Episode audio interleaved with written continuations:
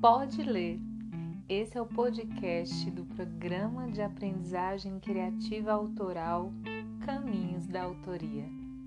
Muito prazer, eu sou Cris Reis e eu amo ler esse livro para você. A gente entra agora na semana 3, recuperando o senso de poder do livro O Caminho do Artista da escritora Júlia Cameron. Vamos lá? Nesta semana, talvez você venha a lidar com inesperadas explosões de energia, além de picos intensos de raiva, alegria e pesar. Você está descobrindo seu poder ao mesmo tempo que as amarras ilusórias do que antes considerava seus limites vão se desprendendo. Peço-lhe que conscientemente passe a abrir a sua mente para a espiritualidade. Raiva. A raiva é um combustível.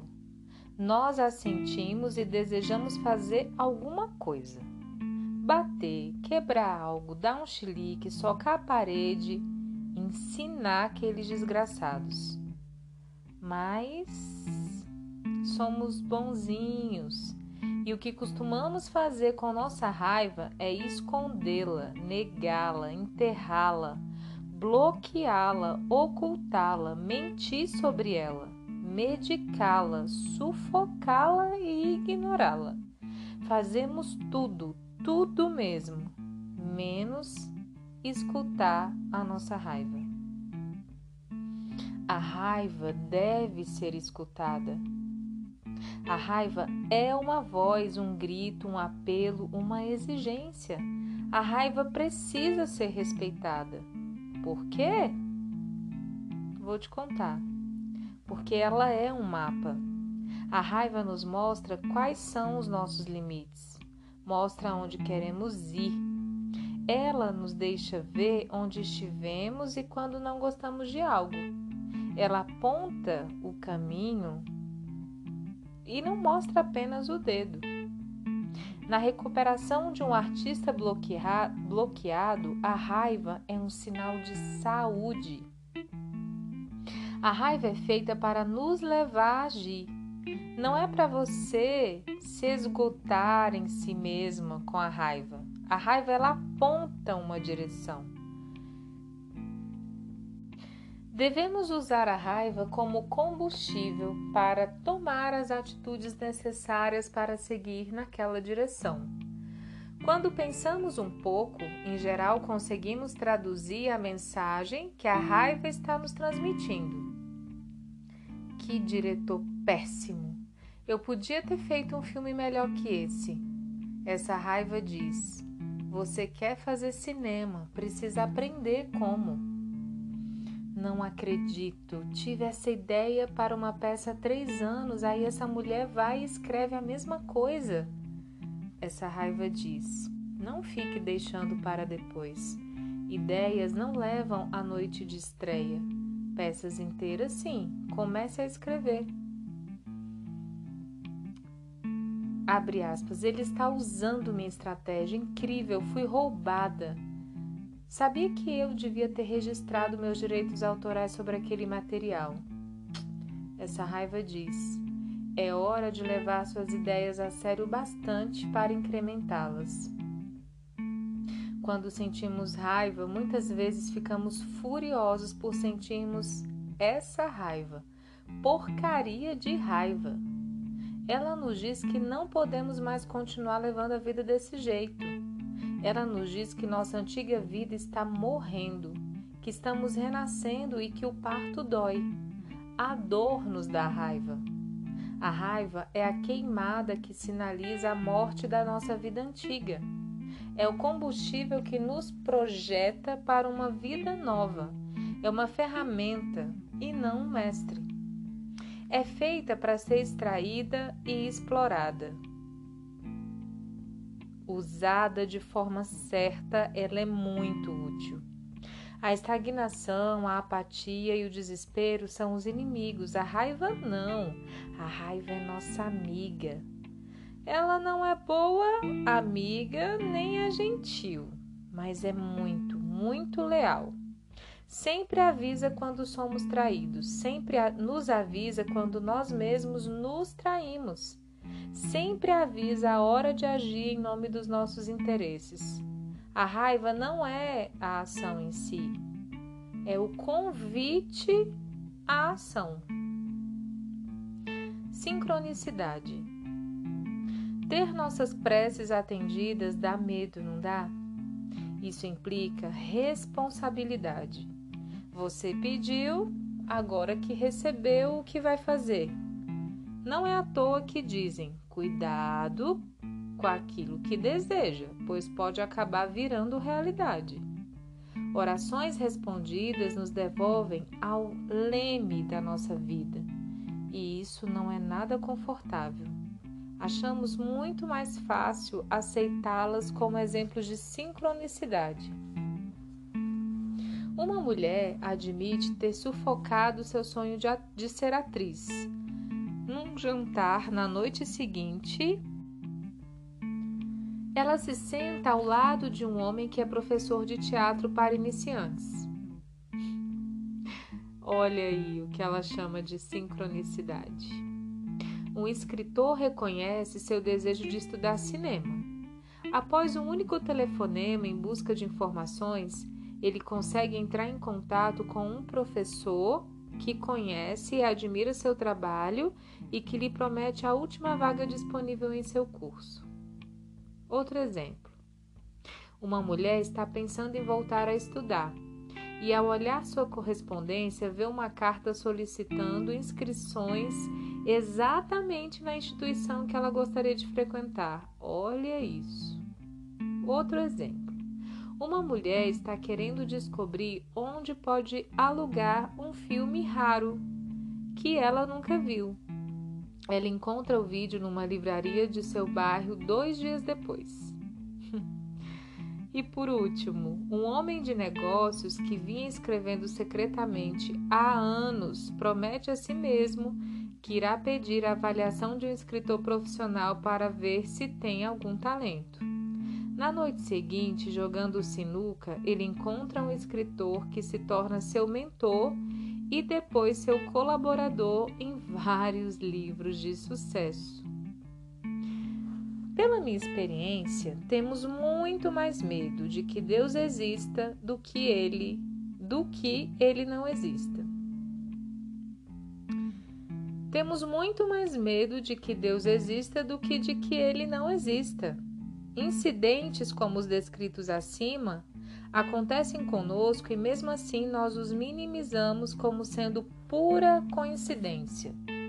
As pessoas falam de como seria terrível se Deus não existisse.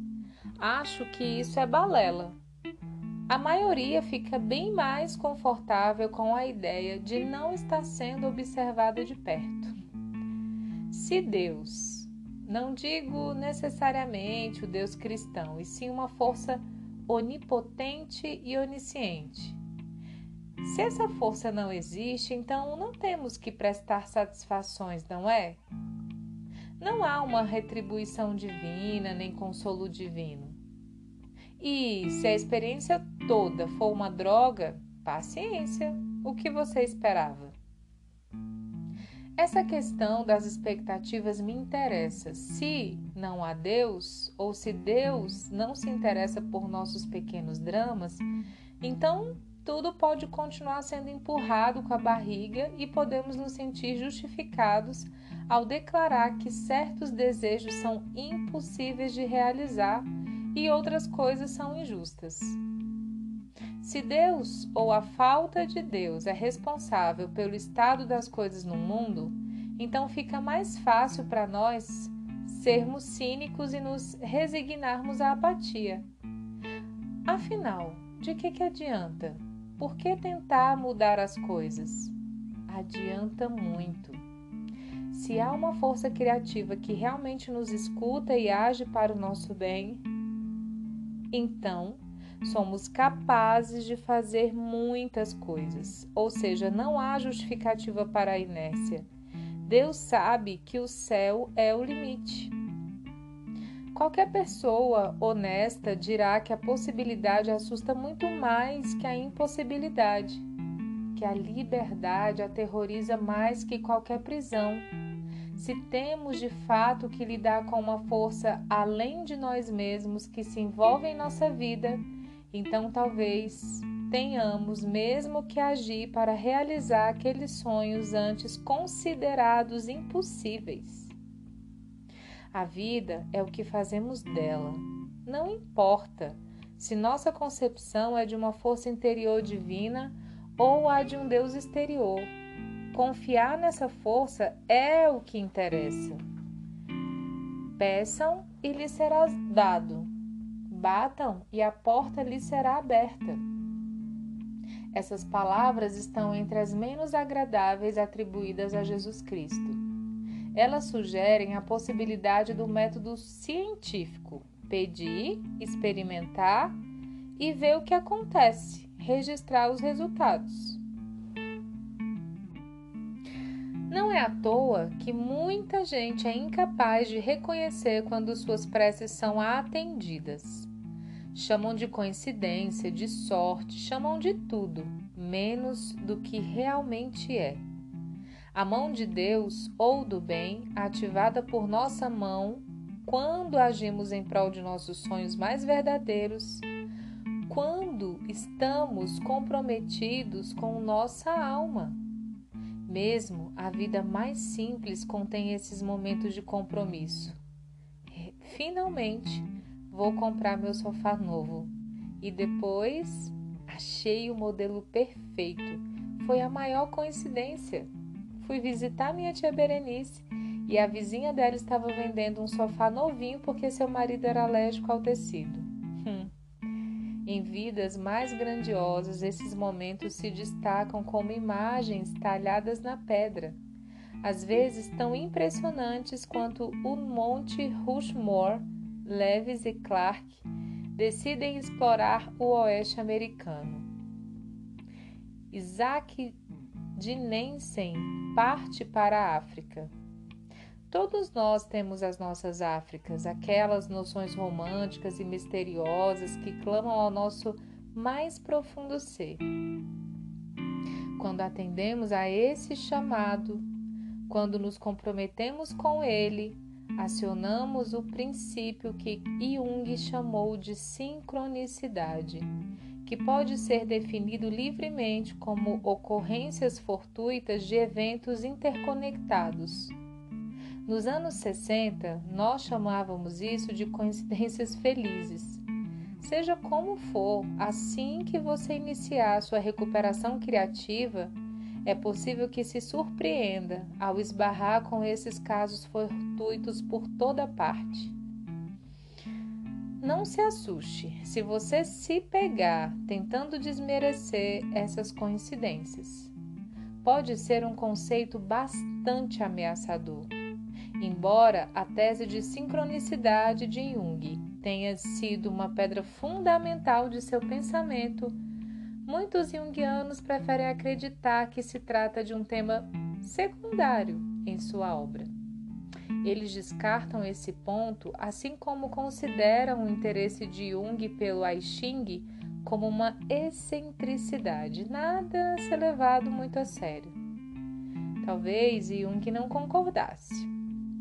Seguir sua intuição o levou a vivenciar e descrever um fenômeno que alguns preferem ignorar, que é a possibilidade de um universo inteligente que nos responde, agindo e reagindo de acordo com nossos interesses. Esse é o caso pela minha experiência. Aprendi a nunca perguntar se é possível fazer alguma coisa. É preferível dizer que você está fazendo e então apertar os cintos as coisas mais surpreendentes irão acontecer. Deus é eficiente. A atriz Juliana costuma me lembrar. Muitas vezes fico maravilhada com a forma mágica como o universo nos presenteia. Há cerca de seis meses, uma peça minha foi escolhida para ser lida no palco no Denver Center e eu a escrevera pensando na minha amiga Juliana para o papel principal. Sempre achei que ela seria a escolha ideal, mas quando cheguei a Denver, o elenco já tinha sido escalado. Assim que conheci a atriz principal, tive a estranha sensação de que aquela pessoa era como uma bomba relógio. Mencionei isso ao diretor, mas ele me assegurou que se tratava de uma profissional muito responsável. Mesmo assim, aquela sensação persistia no meu estômago. E não é que uma semana antes da estreia, essa atriz pediu demissão abruptamente da minha peça e de outra chamada Painting Churches, que estava na metade da temporada. A equipe do Denver Center, surpresa, me pediu mil desculpas com todos os com todos se sentindo péssimos pelo dano que seria causado à minha peça devido à súbita partida da atriz. No mundo ideal, quem você colocaria no papel? Me perguntaram e respondi: Juliana. Juliana foi contratada e veio no primeiro voo de Los Angeles. Assim que a viram atuar, os diretores do centro pediram que ela também assumisse o papel da outra, da outra atriz em Painting Churches que ela interpretou brilhantemente. Deus está se exibindo. Falei rindo para Juliana, felicíssima por ela ter a chance de fazer a peça dela afinal. Pela minha experiência, o universo se encaixa nos planos que têm valor, especialmente quando são festivos e expansivos. Raramente concebo um plano delicioso sem receber os meios para realizá-lo. Entenda o que deve vir antes de pensar no como. Primeiro, escolha o que gostaria de fazer. O como geralmente irá se alinhar. Frequentemente, quando as pessoas falam de trabalho criativo, elas enfatizam estratégias. Os neófitos são aconselhados a empregar estratagemas maquiavélicos para conseguirem seu lugar ao sol. Acho que isso é uma bobagem. Se você perguntar a qualquer artista como ele chegou aonde chegou, essa pessoa não irá descrever como forçou seu caminho até lá. Falará provavelmente de uma série de acontecimentos fortuitos que contribuíram para isso mil mãos invisíveis ajudando. É como Joseph Campbell chama esses acasos. Eu o chamo de sincronicidade e afirmo que você pode contar com eles. Lembre-se de que a criatividade é uma experiência tribal e que sábios anciãos iniciam jovens talentosos que cruzam o seu caminho isso pode parecer um simples papo de pensamento positivo, mas não é. Às vezes, um artista mais velho se sente impelido a ajudar um iniciante mesmo contra sua vontade. Não sei por que estou fazendo isso por você, mas mais uma vez eu diria que algumas das mãos que nos ajudam são mais do que humanas. Gostamos de fingir que é difícil seguir os nossos sonhos. A verdade é que o mais difícil é evitar atravessar a soleira das muitas portas que irão se abrir. Coloque seu sonho de lado e ele voltará para você. Disponha-se a segui-lo novamente e mais uma porta misteriosa irá se abrir. O universo é pródigo em seu apoio. Comportamos-nos de uma forma mesquinha quando aceitamos que, o que nos é oferecido. Olhamos os dentes de todos os cavalos que nos são dados e geralmente os devolvemos a quem nos presenteou. Dizemos que temos medo do fracasso, mas o que mais nos assusta é a possibilidade de sucesso. Dê um pequeno passo na direção de um sonho e observe as portas que se abrem em sincronia. Afinal, só acreditamos vendo. E se você vê os resultados de suas experimentações, nem precisa acreditar em mim. Lembre-se da máxima: salte e a rede irá aparecer. Em seu livro A Expedição Escocesa ao Himalaia, W. H. Murray nos conta sua experiência como explorador. Enquanto a pessoa não se compromete, há hesitação, a chance de recuar e sempre a ineficiência.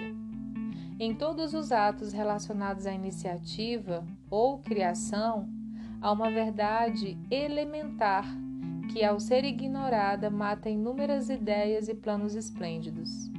A de que, no momento em que a pessoa se compromete definitivamente, a providência também passa a agir. Todos os tipos de coisas que de outra forma jamais teriam ocorrido ocorrem para ajudar a pessoa. Uma torrente de eventos é desencadeada a partir dessa decisão, trazendo em favor da pessoa toda sorte de acasos e encontros e assistência material que nenhum homem acreditaria ser possível surgir em seu caminho. Se você não acredita em Murray ou em mim, talvez confie em Goethe. Estadista, acadêmico, artista, cidadão do mundo, Goethe tinha o seguinte dizer sobre a vontade da providência de assistir os nossos esforços. Qualquer coisa que você pense que pode fazer ou acredite que possa fazer, comece a fazê-la. A ação tem mágica, graça e poder em si. Vergonha. Alguns de vocês estão pensando: se agir fosse tão fácil assim, eu não estaria lendo este livro. Aqueles que se sentem paralisados pelo medo antes de agir estão geralmente sendo sabotados por um velho inimigo, a vergonha. A vergonha é um dispositivo de controle. Fazer alguém se envergonhar é uma tentativa de impedir que a pessoa se comporte de forma de uma forma que nos constrange. Realizar uma obra de arte pode dar a sensação de que você está revelando um segredo de família. Contar segredos pela própria natureza envolve vergonha e medo. Fica no ar a pergunta: O que vão pensar de mim quando souberem disso? É uma pergunta assustadora, principalmente se já nos fizeram sentir vergonha por nossas curiosidades e explorações sociais sexuais e espirituais. Como você teve a coragem? Adultos furiosos muitas vezes dão bronca em uma criança inocente que, sem querer, descobriu um segredo de família. Como ousa abrir o estojo de joias da sua mãe? Como ousa abrir a gaveta do seu pai? Como ousa abrir a porta do nosso quarto? Como ousa descer ao porão, subir ao sótão ou entrar em qualquer outro lugar escuro onde escondemos as coisas que não queremos que você saiba? O ato de fazer arte expõe uma sociedade a si mesma. A arte ilumina, traz claridade à nossa escuridão constante, lança um facho de luz no coração de nossa escuridão e diz: Tá vendo? Quando as pessoas não querem ver algo, elas sentem raiva de quem as mostra. A fúria é direcionada ao mensageiro. Imagine uma criança criada num lar de alcoólatras que começa a ter problemas acadêmicos ou sexuais. A família é rotulada de problemática. Fazem a criança sentir vergonha por trazer essa humilhação para aquele lar. Mas foi a criança que provocou tal humilhação? Não. A criança trouxe à luz coisas vergonhosas. A vergonha da família era anterior e foi o que causou os distúrbios na criança. O que os vizinhos irão pensar? É um artifício perigoso que perpetua a conspiração doentia. A arte abre os armários, areja os porões e os sótãos, traz alívio e cura. Mas, antes que uma ferida possa cicatrizar, ela precisa ser vista. E o ato de expor a ferida ao ar e à luz, o ato do artista, com frequência provoca uma reação de pessoas que pretendem envergonhá-lo. Críticas ruins são uma das principais fontes de vergonha para muitos artistas. A verdade é que muitas críticas realmente têm a intenção de envergonhar o artista.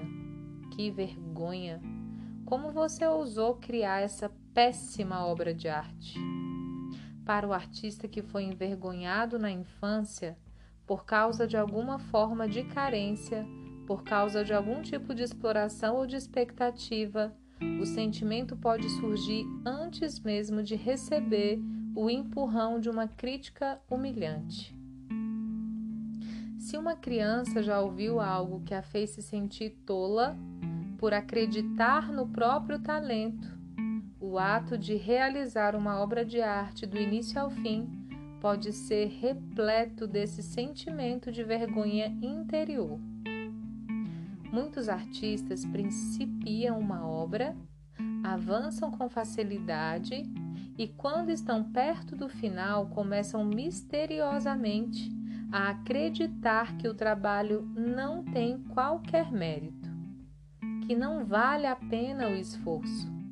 Para os terapeutas, esse desinteresse repentino é um dispositivo comum para que as pessoas suportem suportem o sofrimento e protejam suas vulnerabilidades.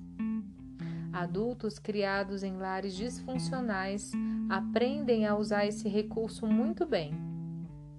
Chamam isso de desapego, mas na verdade é uma forma de dormência e perda de sensações. Ah, ele esqueceu meu aniversário. Ah, não tem importância, não é nada demais. Uma vida inteira com esse tipo de experiência na qual a necessidade de reconhecimento é continuamente desonrada. Ensina a criança que mostrar qualquer coisa que chame a atenção para si é um ato perigoso. Arrastar o osso invisível até chegar em casa é como um artista em recuperação caracterizou sua busca vã por uma conquista significativa o bastante para obter a aprovação da família. Não importava a importância, o sucesso do que eu fazia, eles nunca pareciam notar. Sempre achavam algo errado. Se meu boletim vinha com a nota 10 em todas as matérias e apenas um 9, era essa nota que chamava atenção. É natural que uma criança artista tente chamar a atenção dos pais através de suas proezas positivas ou negativas. Ao se deparar com indiferença ou fúria, esses jovens logo aprendem que nenhum osso será recebido com aprovação. Muitas vezes, os outros nos fazem sentir vergonha por sermos criativos. A partir dessa humilhação, aprendemos que é errado criar. Com essa lição, nos esquecemos de tudo instantaneamente. Enterrada sob a expressão não tem importância, a vergonha persiste, esperando para se agarrar aos nossos futuros esforços. O mero ato de tentar fazer arte já nos envergonha. É por isso que muitos grandes filmes de estudantes nunca são enviados a festivais onde poderiam ser vistos. É por isso que bons romances são destruídos ou viverão para sempre dentro das gavetas. É por isso que peças não são enviadas para diretores e atores talentosos que não se arriscam a fazer testes. É por isso que artistas podem sentir vergonha de admitir seus sonhos. A vergonha é revivida em nós adultos porque nosso artista interior sempre é a criança criativa. Por isso, trabalhar numa obra de arte pode nos causar vergonha. Não fazemos arte tendo como primeira coisa em mente as possíveis críticas que receberemos, mas comentários do tipo: Como você pode? Podem fazer o artista se sentir como uma criança envergonhada. Um amigo bem intencionado que faz uma crítica construtiva a um escritor iniciante pode acabar com sua futura carreira. Deixe-me ser clara: nem toda crítica é humilhante. De fato, mesmo a crítica mais severa, quando é justa, tem a possibilidade de ser recebida pelo artista com um ahá, um ahá interior, mostrando a ele um caminho novo e válido para seu trabalho. A crítica que destrói é aquela que debocha, minimiza, ridiculariza ou condena. Costuma ser cruel, mas vaga e difícil de refutar. É o tipo que causa danos. Envergonhado, um artista pode ficar bloqueado ou parar de enviar seu trabalho para o mundo. Um amigo, um professor ou crítico perfeccionista como um pai que assinala cada vírgula que falta. Talvez diminua o ardor de um jovem que ainda está aprendendo a se soltar. Por causa disso, enquanto artistas, precisamos aprender a nos proteger melhor. Isso significa não aceitar críticas? Não. Significa aprender onde e quando procurar críticas construtivas. Como artistas, precisamos aprender quando a crítica é apropriada e de quem vamos recebê-la. Não apenas a fonte, mas o momento escolhido também é muito importante. Um primeiro rascunho raramente deve ser mostrado, a não ser para o olhar mais delicado e sensato possível. Em geral, é necessário ouvir essa crítica de outro artista capaz de enxergar o trabalho embrionário que está tentando nascer. O olhar inexperiente ou excessivamente severo, em vez de contribuir para o desenvolvimento daquele embrião, irá matá-lo. Como artistas, não temos controle sobre todas as críticas que iremos receber. Não conseguiremos transformar os críticos em profissionais mais saudáveis, mais amorosos ou mais construtivos do que são. Mas podemos aprender a consolar nossa criança artista ao receber críticas injustas. Podemos aprender a encontrar amigos com quem desabafar em segurança podemos aprender a não negar e a não esconder nossos sentimentos quando eles forem artisticamente destroçados. A arte requer uma incubadora segura para nascer e se desenvolver.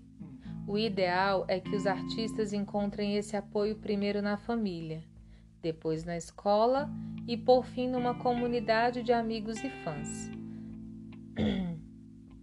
Esse ideal raramente é uma realidade. Como artistas, precisamos aprender a criar ambientes seguros. Precisamos aprender a proteger nossa criança artista da vergonha. Fazemos isso ao desativar o efeito dos vexames que, dos vexames que vivenciamos na infância colocando-os no papel e compartilhando-os com alguém de confiança que irá nos apoiar. Ao contar os segredos que nos provocaram vergonha por causa de nossa arte e, por meio de nossa arte, libertamos a nós mesmos e aos outros da escuridão. Essa libertação nem sempre é bem-vinda. Devemos aprender que quando a nossa arte revela um segredo da alma humana, poderemos ser repreendidos por aqueles que a veem. É terrível, talvez digam, atacando o trabalho quando a obra em si não tem nada de ruim. Isso pode nos deixar muito confusos. Quando nos dizem você devia se envergonhar e nos abalamos, precisamos aprender a reconhecer essa vergonha como uma recriação daquela que sentimos na infância. Eu sei que o meu trabalho é bom. Achei que era bom. Será que eu estava me enganando? Talvez o crítico esteja certo. É, porque nunca fui capaz de pensar. E aí começa a espiral negativa. Nesses momentos, precisamos ser muito mais firmes e não nos deixar balançar pela primeira dúvida. Simplesmente não podemos permitir que o primeiro pensamento negativo se enraize. Absorver a semente da dúvida é como o alcoólatra que aceita o primeiro drink. Ao ser absorvida, aquela dúvida inicial atrairá outra e mais outra. Pensamentos inquietantes podem ser interrompidos, mas é preciso muita vigilância. Talvez aquele crítico esteja certo e, bum, temos que entrar em ação. Você é um bom artista, é corajoso, está indo muito bem. Foi ótimo ter feito aquele trabalho. Quando a comédia romântica A Vontade de Deus, de 1989, que eu dirigi estreou no cinema em Washington, achei que seria uma espécie de volta às origens. Meu primeiro emprego de jornalista foi no Washington Post. Achei que seria recebida como a garota da cidade que retorna depois de fazer sucesso. Mas, pelas críticas publicadas antes da estreia, não foi isso que aconteceu. O Post mandou um jovem, uma jovem repórter que assistiu a um filme inteiro sobre o mundo de teatro e depois escreveu que ele tratava dos bastidores do cinema. Acrescentou que a maior parte é, acrescentou que a maior parte dos meus diálogos tinha sido roubada de Casa Blanca. Não entendi que filme ela viu. Não foi o que eu fiz. O meu filme tinha umas 40 piadas sobre teatro e uma frase engraçada com uma referência a Casablanca. Esses eram os fatos, mas nada disso me ajudou. Eu me senti humilhada, quase quis morrer de tanta vergonha. Como os antídotos para a vergonha são o amor próprio e o autoelogio, eu fiz o seguinte: Fui caminhar no Rock Creek Park, rezei, fiz uma lista de elogios e de críticas positivas anteriores. Não disse a mim mesma, ah, não tem importância, mas eu disse ao meu eu artista, você vai superar. Então apareci na estreia. Teve muito mais sucesso de público do que de crítica. Três meses depois, meu, meu filme foi selecionado para um importante festival de cinema europeu. Eles me ofereceram passagem e estadia. Para exibir meu filme, hesitei. A vergonha causada pelo Washington Post tinha realizado seu trabalho lento e venenoso. Fiquei com medo de ir. Mas minha experiência falou mais alto. Meus anos de recuperação artística me ensinaram a simplesmente comparecer. Fui ao evento e meu filme foi comprado por distribuidores europeus por um ótimo preço. Ganhei uma manchete na revista Variety. Preciso contar qual foi a manchete porque a ironia não me passou despercebida. God's Will faz sucesso em Munique. É a vontade de Deus que sejamos criativos. Lidar com as críticas. É importante ser capaz de distinguir as críticas úteis e construtivas das maldosas. Muitas vezes precisamos fazer essa distinção apenas para nós mesmos, sem ter a chance de uma demonstração pública. E como artistas somos, muito mais do que se pensa, capazes de perceber quando as crianças podem nos ajudar. Uma crítica específica e certeira muitas vezes dá ao artista uma sensação de alívio interior. Ah, então era isso que estava errado. A crítica útil, no final das contas, nos fornece a peça que faltava ao quebra-cabeça de nossa obra. Por outro lado, a crítica inútil nos deixa com a sensação de que fomos massacrados. Em geral, vem com um tom virulento e humilhante. Seu conteúdo é ambíguo. As condenações são pessoais, imprecisas e cheias de generalizações. Não há nada a ser aprendido a partir de críticas irresponsáveis. Você está lidando com uma criança interior. O abuso contra a criança artista gera rebelião e bloqueio. A única coisa que se pode fazer quanto à crítica abusiva é curar a mágoa. Há aqui algumas regras úteis para lidar com qualquer tipo de crítica. Receba a crítica por inteiro de uma vez. Essa é a regra número 1. Um. Número 2. Anote para si mesmo os conceitos e frases que mais o incomodaram. 3.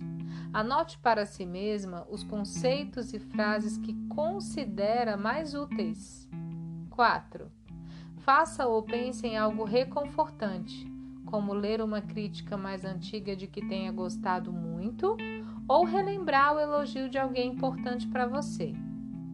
Lembre-se de que, mesmo se estiver se tiver realizado uma obra péssima, ela pode ser um degrau necessário para galgar até seu próximo trabalho.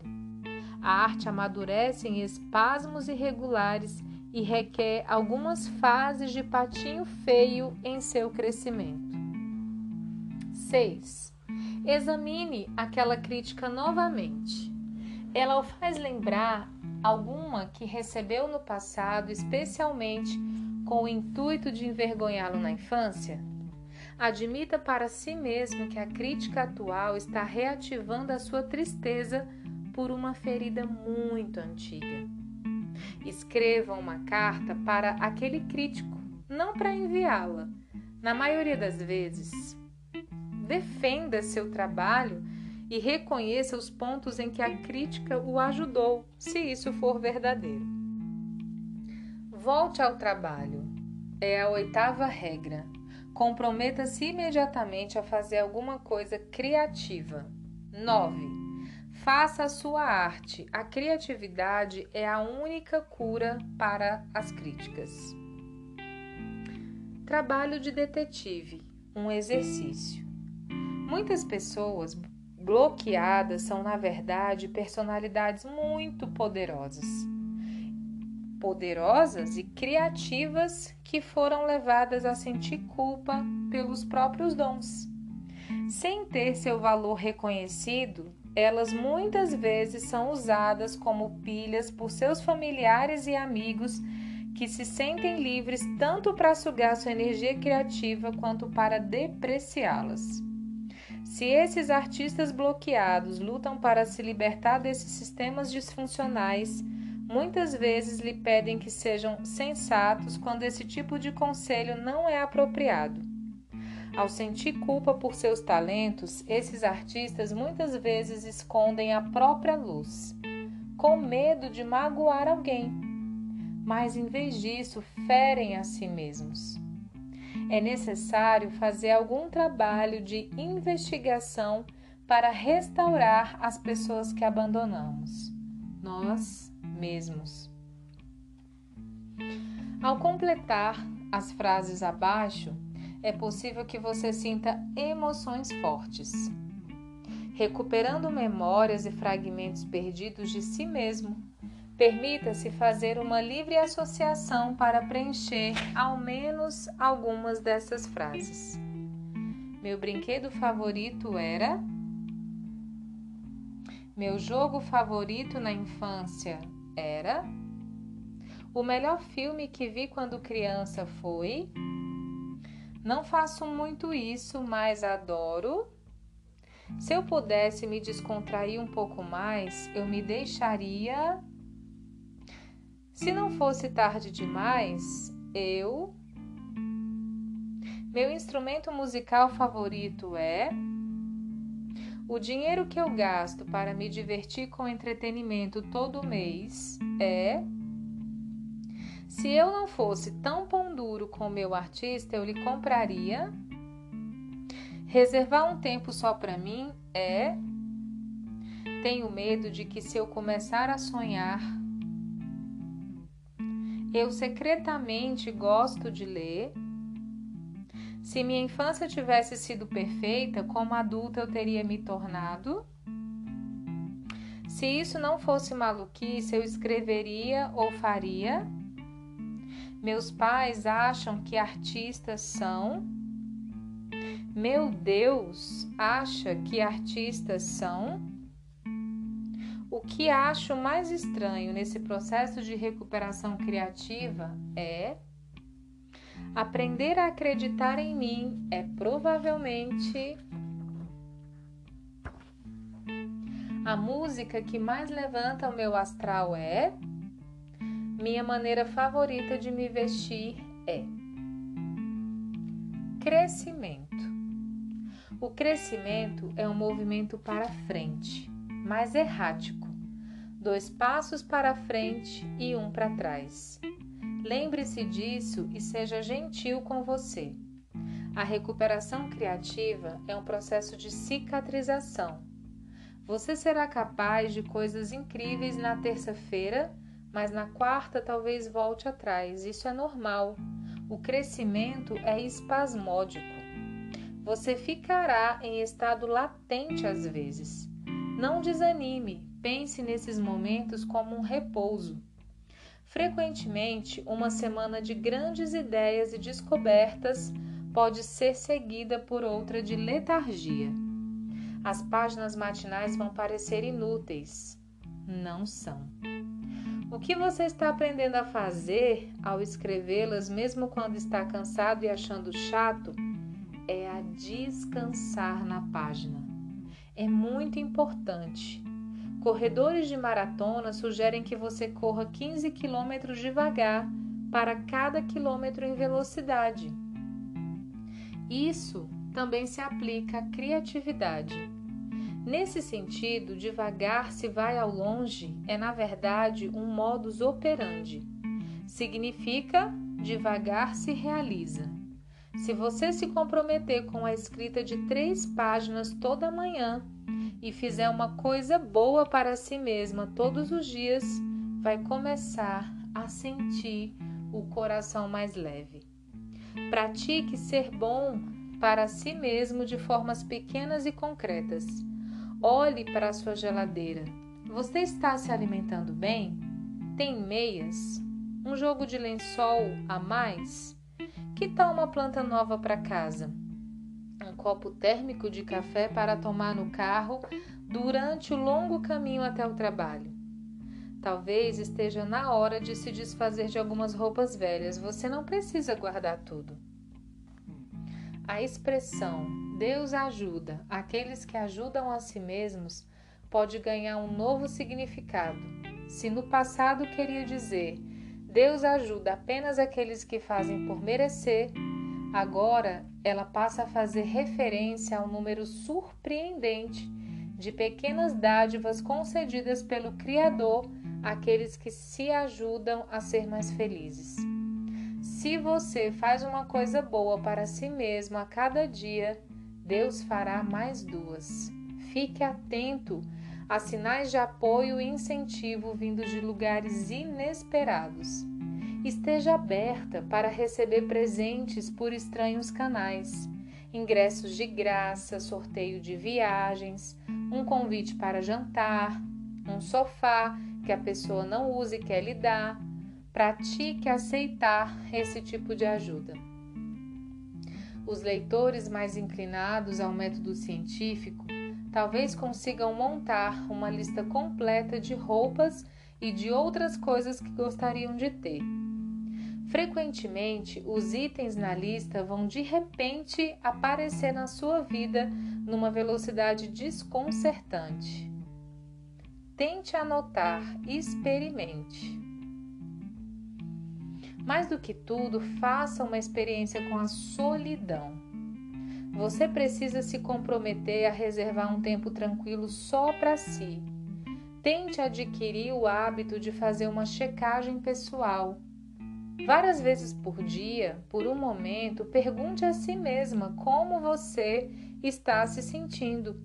Escute a resposta.